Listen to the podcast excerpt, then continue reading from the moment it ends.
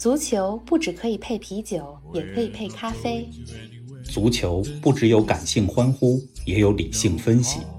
足球不只有皇马、巴萨、梅西、C 罗，也有不为人知但值得歌颂的球队和球员。足球不只是九十分钟的体育比赛，可以贯通世间万象，纵横五洲四海。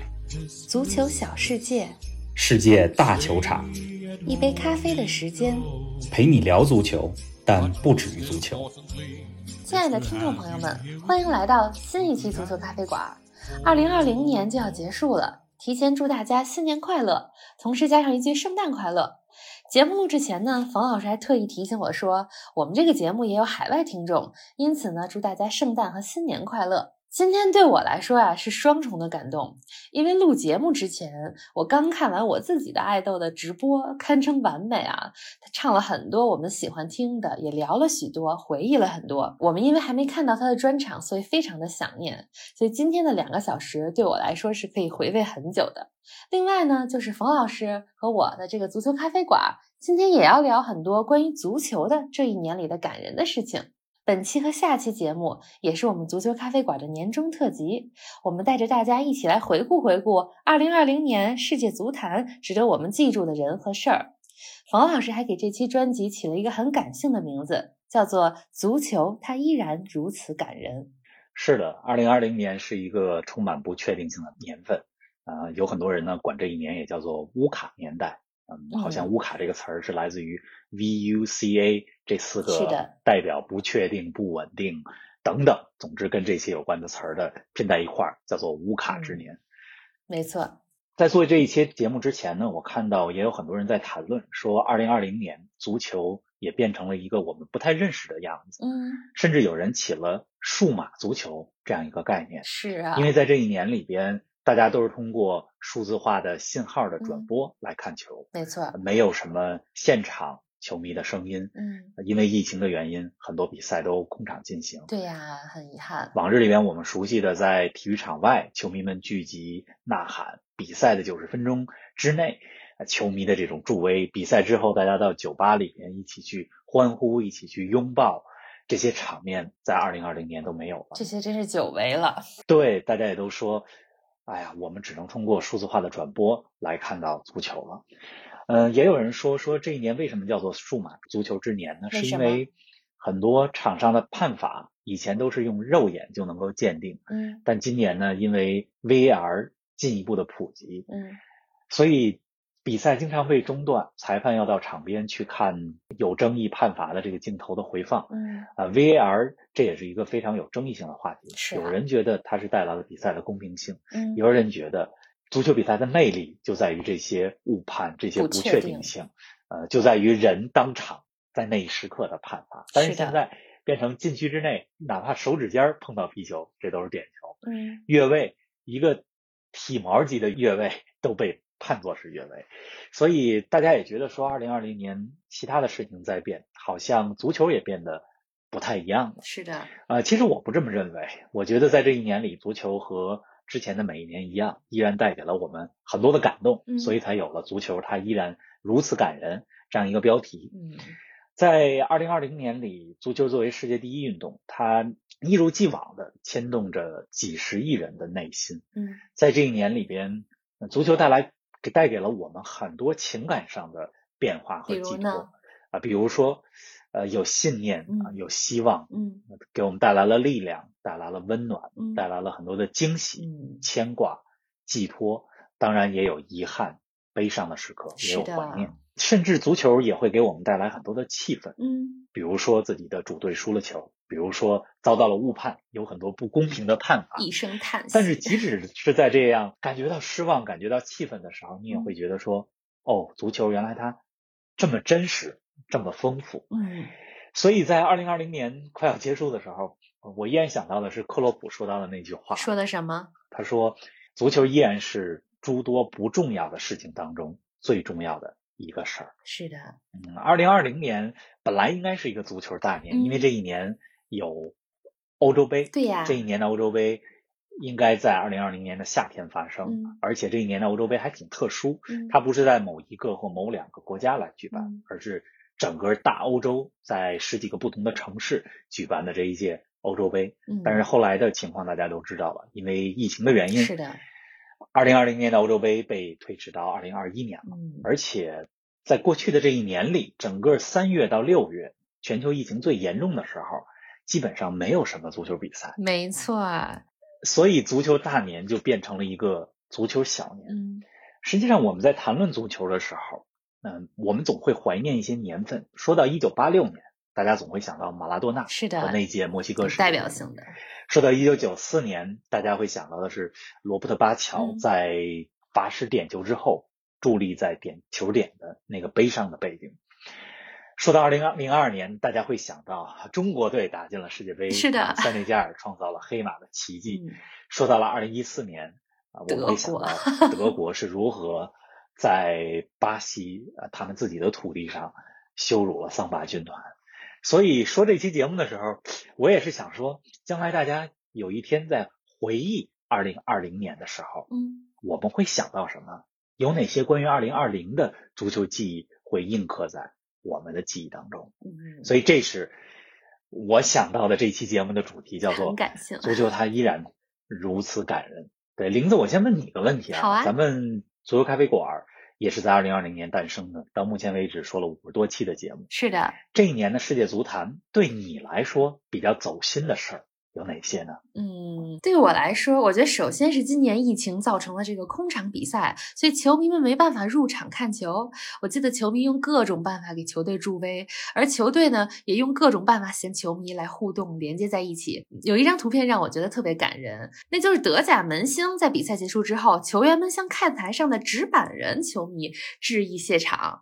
我觉得除了这个感动的瞬间，还有一个让人看着比较心疼的图片，就我记得今年八月的上赛季欧冠淘汰赛中，巴萨二比八不是惨败给拜仁了吗？当时梅西在球场上非常无助的背影，我看了也很心疼。然后就是快到年底的时候，球王马拉多纳离开了我们。虽然我其实更是没有亲眼看到过马拉多纳踢球了，但跟你一起说纪念马拉多纳那期节目的时候，再加上看到我们父辈们这一代球迷对他的集体怀念，让我真的感受到了一位球员给一代甚至几代球迷们带来的力量和寄托。这么一说，我真的觉得2020年有很多值得记住的足球故事。方老师，你准备怎么样带大家来回顾这一年的世界足坛呢？我想分成这么几个部分吧。嗯首先带大家来说一说2020年我们应该记住的几场比赛。好啊毕竟足球带给我们再多的情感连接，最根本的来源是足球比赛本身，是这九十分钟。之后呢，我想分成几个不同的主题，嗯啊，也就是足球在这一年里给我们带来的几个不同的情感，嗯，分分类，那来分分类来回顾一下2020年的世界足坛，比如说像坚守与信念，嗯啊，梦想与奇迹，感动与温暖，嗯遗憾与怀念，嗯我们分成几个不同的主题词、关键词嗯，带着大家来回顾回顾即将过去的2020。好啊，冯老师，你太会起标题了。先来跟我们说说这一年哪些比赛值得我们记住吧。其实，在做今天节目之前，我自己也在脑海里过了一下，对呀、从一月怎么筛到现在，选呢？啊，我自己记住的是哪几场比赛？嗯嗯，我首先想跟大家说的是，呃，就在不久之前，我看到一场英超榜首大战，利物浦二比一战胜了托特纳姆热刺。嗯那场比赛看完了以后，我觉得是二零二零年我看过的最完美的一场比赛。嗯前两期的节目里边也跟大家说到了，没有一分钟是浪费的，而且是两种完全不同的足球风格。利物浦的攻势足球，再加上热刺非常经典的在穆里尼奥执教之下的防守反击。嗯那场比赛没有任何一个失败者啊，虽然最后的比分是利物浦二比一战胜了热刺，嗯但是热刺在比赛的内容上打得非常的丰富。嗯，这是这一年里我自己非常享受，虽然它只是一场普通的英超联赛看的最爽的一场了。十几轮的呃一场普通的比赛，但是我自己看得我心潮澎湃。之后也写了一篇文章，叫做《无与伦比的九十分钟》。嗯，这场比赛单从比赛内容，作为一个球迷来讲，我觉得没有之一。这是这一年里我看的最享受的一场比赛。你这场比赛的感受就特别像我今天刚刚看完的这场直播，两个小时没有一秒钟是浪费的，每一秒钟都是完美的，特别的享受。我到现在一边录节目，其实还在回味刚才我看完的这一场，所以特别理解你的感受。那下一场呢？是的，下一场是拜仁八比二赢巴萨的那场比赛。嗯其实刚才你也提到了，在欧冠的四分之一决赛当中，拜仁八比二可以说是血洗巴萨。嗯那场比赛是在今年的八月十四号欧冠当中。上个赛季的欧冠其实也挺特殊的，嗯也是因为疫情的关系，淘汰赛就没打主客场，大家都拉到葡萄牙，对吧？去打一个小的杯赛。嗯啊，那场比赛真的让我觉得是两种足球风格的，应该说一兴一衰吧。嗯拜仁谁也没有想到，去年年底换了主教练之后，嗯他在上个赛季能够夺得三冠王，而且拜仁打出来的那种从对手的禁区那儿就开始高位紧逼，对呀打出的那种高节奏啊，非常快速、高强度的足球，啊，我觉得是今年一道亮丽的风景线。巴萨大家都知道，梅西和巴萨这几年一直在走下坡路。呃，巴萨前几年实际上梅西的身边是有一个团队，是啊，但是这几年呢，随着内马尔的离开，啊、包括随着今年的夏天苏亚雷斯的租借转会加盟到马竞，梅西越来越势单力薄。呃，今年我们也说了一期节目，讲到梅西与巴萨的未来。当然，最后的结果是梅西留在了巴萨，是的，但是可以看到梅西带着的巴萨就像一个前进的战车一样，但是在这个路上踉踉跄跄。嗯。那场拜仁八比二战胜巴萨的比赛，也让我看到了，就是刚才我们说到了两种足球风格，就以巴萨为代表的一种传控风格，实际上是啊、在走下坡路，而以嗯。拜仁为代表的这种闪击战嗯，啊、登上了新的高峰。是的，对，嗯，再给我们说一场呢？除了这场比赛以外，我还想说嗯欧冠的另外一场比赛，哪个呢？呃，这是在今年的三月十一号，嗯。啊，又有利物浦啊，利物浦主场安菲尔德二比三输给了马德里竞技。疫情刚开始的时候，对疫情那个时候，大家还能够在现场看球。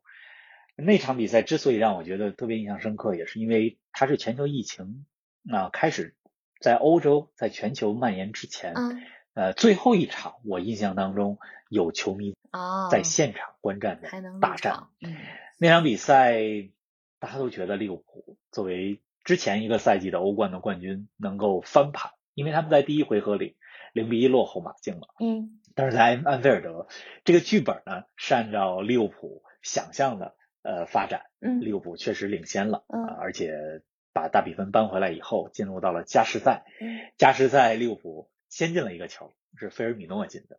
但是正当安菲尔德球迷们准备欢呼的时候，马竞当中的呃一位球员叫做马克思略伦特，嗯让安菲尔德几万名观众全场寂静，他打进了两个球。啊啊，在那场比赛当中，我看着马竞的匪帅迭戈西蒙尼，他像一个孩子，像一个球员一样，嗯呃，奔跑欢呼在安菲尔德球场。我记得他嗯好像还滑跪，嗯，这一般都是球员进球以后的庆祝动作，太开心了，穿着 西装滑跪，这是什么场面？对、啊，但是没有想到的是，嗯在那样的场面之后，我们已经有七八个月没有看到啊、呃座无虚席的体育场了。嗯，所以那场比赛给我印象还挺深刻的。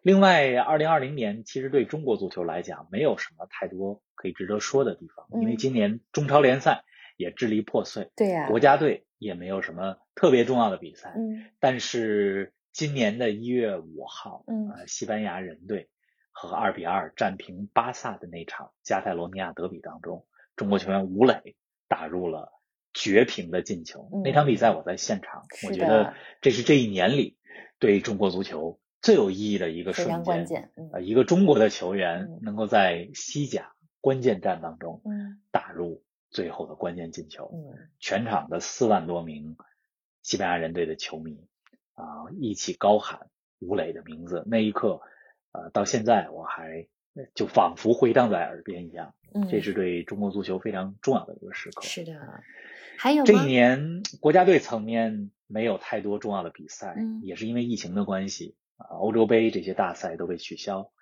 啊，中国队参加的这个二零二二年世界杯预选赛，很多比赛也推迟到了二零二一年。嗯，但是在国家队层面，我们要记住一场比赛，哪个呢今年的十一月十七号，德国队零比六输给了西班牙队。哎呀，太惨了！你想，德国队是前几年一直都是惨案的制造者，对呀是获胜的那一方。这自己被办，但是没有人想到，他们在欧国联的一场比赛当中，零比六。当然，这场比赛两队都有一些球员没有能够上场，也是因为新冠疫情的影响。嗯西班牙队中呃也上了很多年轻的小将，嗯，但是零比六输给西班牙队啊，还挺耻辱的。德国人没有想到，对德国来讲挺耻辱的，对呀、而且也传出了。他们当了十几年的功勋教练勒夫要嗯下课的这些传闻，当然最后他没有下课，德国足协还是力挺他，嗯让他继续在欧洲杯。嗯所以刚才说到的这几场比赛，我觉得是当我们在回忆二零二零这样一个没有大赛的年份的时候，嗯啊，我首先会想到的几场比赛吧。嗯，哎，插一句别的啊，像你看球跟我们看演出一样，你最后说到有的时候会有一些传闻，谁要下课啦，哪个球员要换到哪了，但是总是传闻先出来，可能最后证实不是这样。像我们看演出也是有同感，有的时候小道消息出来的，听到消息之后都觉得是真的，最后发现哎不是这样，这个经历感受还挺一样的。对，所以我有的时候其实更希望把精力关注在这个九十分钟的足球比赛，嗯因为传闻转会。包括今很累年咱们聊到的梅西和巴萨之间的嗯这个纠纷，实际上你会发现今天是一个情况，明天可能是另外一个情况。对，你还不如就等着说最后的情况是什么样子，然后作为球迷现场才是最值得关注的。把我们的精力放在九十分钟的比赛当中，是的和球员、球队的故事上。没错啊，就是这样的。您正在收听的是足球咖啡馆，一杯咖啡的时间陪你聊足球，但不止于足球。欢迎在各大音频平台关注我们的节目，同时欢迎关注冯老师的足球评论公众号“冯球必侃”，让我们一起聊球、砍球、追球。而且我觉得这几场真是既有大比分带来的精彩啊，或者是意想不到的场面，也有很多完美的场面，还有很多国家层面上的意义，比如像吴磊啊对中国球队的意义。那说完这些比赛，我们刚刚说的年终总结，你想按关键词来说，那你这些关键词都跟足球带给我们的情感有关。是那第一个你想说什么呢？第一个，咱们先说坚守与信念吧，嗯，因为这一年里边，嗯，光是我们足球咖啡馆的节目就经常出现这样的标题和内容。是的，等了多少多少年，终于怎么样了？嗯因为呃，足球和球迷之间的连接，实际上它就像宗教一样，就是一个信念。嗯，比如说，我支持一支球队，我就相信他，是的，他总有一天终于能够升级，能够夺冠，能够实现那么多年来一直想实现的成就。嗯比如说，在这一年里，利物浦时隔三十年获得了英格兰顶级联赛的冠军。对呀，他们上一次夺冠是一九九零年，嗯那个时候两德刚刚统一的年份啊，那是嗯一九九零年，冷战刚刚结束。嗯呃，很多我们的听众们还没有出生。是的，但利物浦在过去的三十年里夺得了两次欧冠的冠军，嗯但是他们最想夺得的冠军是英格兰本土联赛的冠军。嗯在这一年，在克洛普的带领下，终于实现了这个冠军。但是最遗憾的是，呃，很多的球迷没有办法跟球队一块儿庆祝，甚至没有办法现场见证，因为一般夺了奖杯以后，球队会在一个大巴上，呃，绕着城市来游行，嗯呃，展示奖杯，那样的场面很感人。但是今年没有。但是嗯三十年重夺顶级联赛冠军，对利物浦来讲太重要了，这个结果已经非常好了。嗯，很有意义。另外这一年里边，利兹联这个青年禁卫军，隔了十六年以后，终于回到了英超的赛场。嗯在这十六年里边，他们经历了俱乐部的濒临破产，把自己的球场埃兰路球场给卖了出去，最后又买了回来，经历了十几任的主帅，呃，四五任老板，终于在今年回到了英超赛场。嗯，而且利兹联回到英超以后，呃，上个周末的一场球，英超的红白玫瑰大战，不知道大家看了没有？曼联六比二战胜了利兹联，这一对死敌之间的比赛。但是利兹联这个赛季给大家带来很多的惊喜，他的每一场比赛，你甭管他是输是平还是赢，但是他的这种风格非常的具有观赏性。嗯，都很另外，对，在这一年里，我们节目里边还说过，苏格兰这可是足球大国，对吧？虽然苏格兰不是一个国家，但是它是一个单独的球队。苏格兰和英格兰一直是啊、世敌呀、这个死敌，一个世纪，甚至穿越了呃一百多年的国家队层面的死敌。嗯嗯、英格兰的足球一直是红红火火，但是嗯苏格兰沉寂了二十年，都没有能够登上世界大赛的舞台，对啊，终于啊，二十二年之后，终于回到了世界大赛明年的欧洲杯的舞台。嗯在这一年里边，呃，我觉得还有一个人咱们得说一说，就是莱万多夫斯基嗯啊、因为他在这一年里边进了非常多的球嗯，啊，让自己成为了世界足坛现在最强的九号。名副其实。拜仁今年的三冠王，德国杯、德甲联赛、嗯欧冠一九到二零赛季的冠军，嗯啊，最大的功臣实际上就是莱万多夫斯基。啊，呃，之前的节目里边跟大家讲过，世界足坛最有名的一个奖项叫做金球奖，嗯在二零二零年被取消了，嗯。因为疫情的原因嘛，啊。所以很多大赛都被取消，没有办法评出来谁是最佳球员。嗯。啊、但是这个金球奖，很多人也在猜想说，如果他没有被取消的话，嗯。可能得奖者就是莱万多夫斯基。是的，他也是现在世界上应该说是摧城拔寨能力最强的前锋吧。嗯。所以经过了很多年，其实很多人都在说，莱万往往在大赛当中表现不如在那些普通的比赛当中，就是嗯关键时刻他的制胜能力没有像梅西、C 罗这些获得过无数金球奖的超级巨星们那么强。但是在这一年里，莱万证明了自己是最强的九号。是的，另外在这一年里边，我觉得还有一支球队，之前节目里边我们也简单提过，非常值得称颂，英超的南安普敦队。嗯他们在一九年年底的时候，零比九耻辱性的输给了莱斯特城队。，嗯大部分的球队在惨败之后都沉沦，但是嗯他们在惨败之后，这一年里边反而比之前的年份里表现得更好。嗯，也让我们看到了说，只要一支球队他的信念在，甭管他经历了什么，嗯他总能够反弹。是的，呃，当然，并不是所有的球队都像南安普顿一样能够反弹。嗯、嗯比如说今年我看了一个纪录片，叫做《Sunderland 嗯 T O I Die》，叫做桑德兰矢志不渝。嗯桑德兰是英格兰东北部的一个城市，嗯桑德兰俱乐部也是非常有历史的一个足球俱乐部。嗯啊，这个纪录片看得我非常的心酸。嗯、这支球队从英超降到了第二级别联赛，再降到了第三级别联赛，但是他们的球迷们始终不离不弃，跟随着球队。啊，不知道他们什么时候能够回到英超的赛场。嗯但是这个故事真的，球迷和球队之间的这个粘性真的太感人了。是的，所以这一年，刚才讲到的这些故事，真的是让我们觉得球迷最感人的地方就在于他们有信念，他们一直坚守着这个球队。是的，啊，胜也爱你，呃，败也爱你，啊没错。当然不拼不爱你，对吧？我觉得这几个故事不光鼓舞了球迷们啊，其实也让很多即使不看球，但如果听了这些故事的人们，也能够感受到非常满满的正能量。哎，咱们赶紧来说下一组吧，黄老师，你开头说到几个关键词，我可都记着呢。下一个你该说希望和光亮了。嗯，对。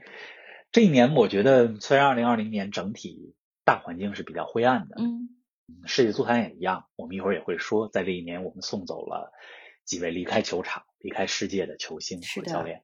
但是这一年，我觉得还是有很多啊、光亮和希望的地方。嗯比如说，拉什福德作为一个二十三岁的年轻的队员，嗯我觉得他是二零二零年最值得称颂的球员。嗯他不仅在赛场上表现得兢兢业业，而且打进了非常多精彩的进球，而且他的免费午餐计划帮助了，应该说几十万英国的儿童啊，在疫情期间免于没有饭吃。嗯而且他还给英国的首相啊、呃鲍里斯·约翰逊啊、来写信，来这个倡议英国的政府说，你们不能因为不上学了就把学校的免费午餐正划计划给停掉。对呀、他利用自己的作为球星的这个身份，来倡议社会力量，包括餐厅，给那些英国的贫困儿童去提供免费午餐。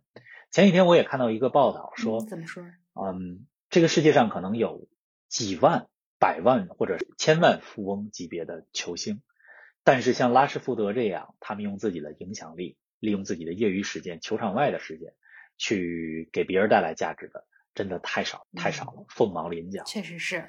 那那篇报道里边也讲到了拉什福德小时候的故事。他说，小的时候他的妈妈要打三份工才能养活起家里的五个孩子。有一天，他妈妈接他去从训练场回家。嗯啊，因为他们每天要坐公共汽车转好几趟车，穿过了整个城市才能够从训练场回家。但是他妈妈接他的时候，嗯，错过了最后一班公交车的末班车，所以。拉什福德和他妈妈只能在公交站呢一直等着。那这个时候，曼联的俱乐部的一个官员路过，正好看到了他们母子，把他们接回了家，并且告诉他们说：“呃，只要你任何时候啊回不去家，没有车了，你都可以给曼联俱乐部打电话，我们总有人能够送你们回家。”很温暖，真的是雪中送炭。其实就是这些小时候的感动的故事，嗯，让拉什福德在他成为了一。个百万、千万年收入的人之后，呃，愿意帮助更多的人，他没有忘本，这个在球员当中真的很少，非常难得。另外，这一年里边，我们也讲过，亚特兰大这支来自意大利北部小城贝加莫的一个球队，嗯，他们在欧冠当中进入到了八强，给疫情当中的贝加莫带来了光亮。别忘了，贝加莫这是三月欧洲疫情爆发以后。受到最大影响的城市啊，是的，亚特兰大也再次印证了他们是真蓝黑。他们告诉了所有的球迷们，呃，足球不光是跟钱有关。尽管这支俱乐部他们的预算在意甲甚至都排不上前十，但是他们是唯一一支打进欧冠八强的球队。是啊。另外，二零二零年给我们带来光亮的，还有什么希望的？还有。一些小将们，咱们总讲到自古英雄出少年，是啊，长江后浪推前浪。这一年里边最好别趴在沙滩上。对，没有趴在沙滩上。这一年光是德甲最年轻进球球员的记录就被打破了两次。嗯，先是勒沃库森队的维尔茨，在今年应该是五六月份的时候打破了，以十七岁零三十四天打破了德甲的。尘封了十五年的最年轻进球记录。嗯，之后在前两周的时候，多特蒙德队十六岁多的小将穆科科，嗯，打进了一个进球，又把这项记录提升到了十六岁多。啊，另外在世界足坛，我们看到了很多的小将，光是德甲，哈兰德、桑乔，呃，这些小将啊，包括在五大联赛里边，我们也看到了非常多。以前都觉得二十岁出头是小将，今年会觉得十六七岁这才是小将。所以，嗯，尽管这一年我们失去了很多退役的啊，离开了这个世界的球星，但是我们又迎来了非常多的后浪啊。我觉得这也是给世界足坛带来了很多的光亮吧。另外，这一年啊，我觉得对于亚洲足球和对于非洲足球来讲也是非常值得骄傲的。为什么呢？啊，孙兴民、马内。萨拉赫，嗯，这些来自亚非的足球明星们，他们闪耀在欧洲的五大联赛当中，所以这些东西我觉得都给我们带来了很多的希望吧。没错，有些东西吧，虽说是微光，但是让我们看到的希望却是巨大的。我觉得足球真的是串联了世界上的许许多多啊，有公益，还有城市，还有不同的国家。咱们这一期说的时间差不多了，咱们把足球它依然如此感人这期特辑呢，留一些内容到下一期再给大家继续讲述。王老师，那咱们下一期不见不散。好，我们下一期不见不散。咱们这儿的关键词还有四五个呢，呃，下期接着说。好的。Oh.